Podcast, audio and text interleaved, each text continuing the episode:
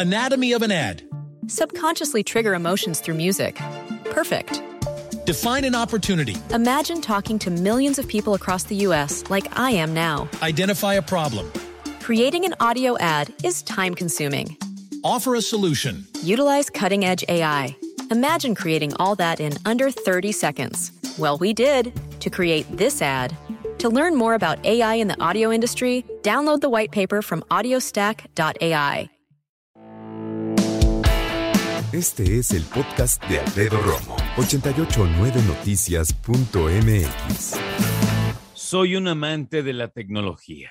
Supongo que a lo mejor si escuchas seguido el programa, ya lo habías escuchado o ya te habías dado cuenta. Pero déjame contarte un poquito de aquellos años maravillosos en donde yo vivía con mi familia.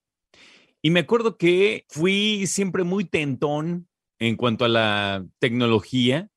¿A qué me refiero? A que, por ejemplo, mi papá llevó en algún momento una videocasetera a la casa hace muchos años, una videocasetera beta, y yo ya había visto una en casa de Pepe, uno de mis mejores amigos y vecino.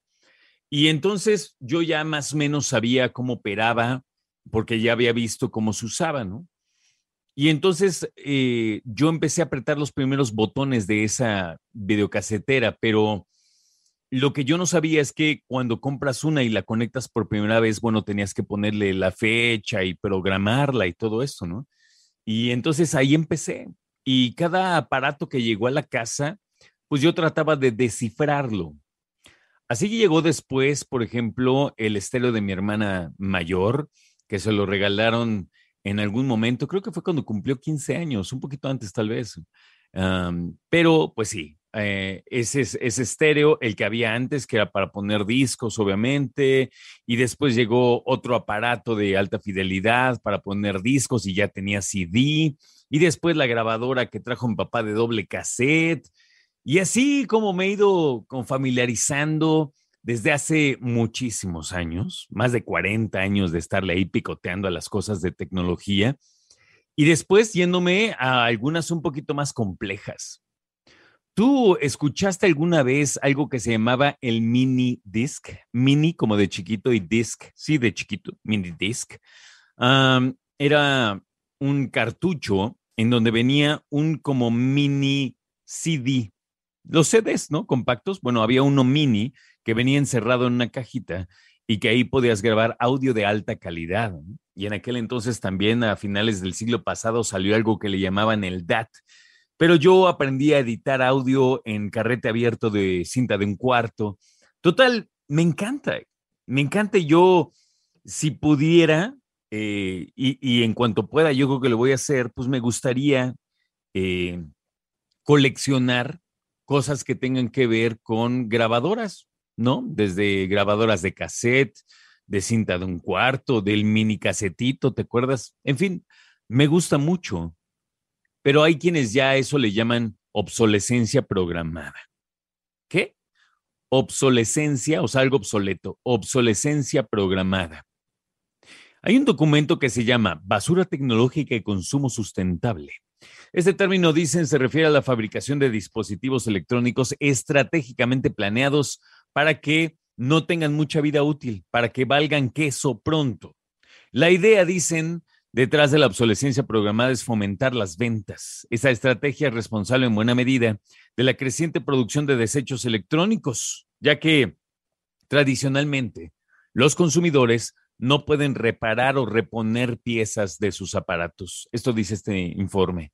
Claro, algo falla, quieres cambiarlo, quieres ajustarlo y ya no se puede porque es más, no es que ya no haya eh, algunas refacciones, es que la neta nunca existieron. En 2018, la Autoridad Garante de la Competencia del Mercado de Italia sancionó con 10 millones y 5 millones de euros respectivamente, tanto a Apple como a Samsung por prácticas comerciales injustas.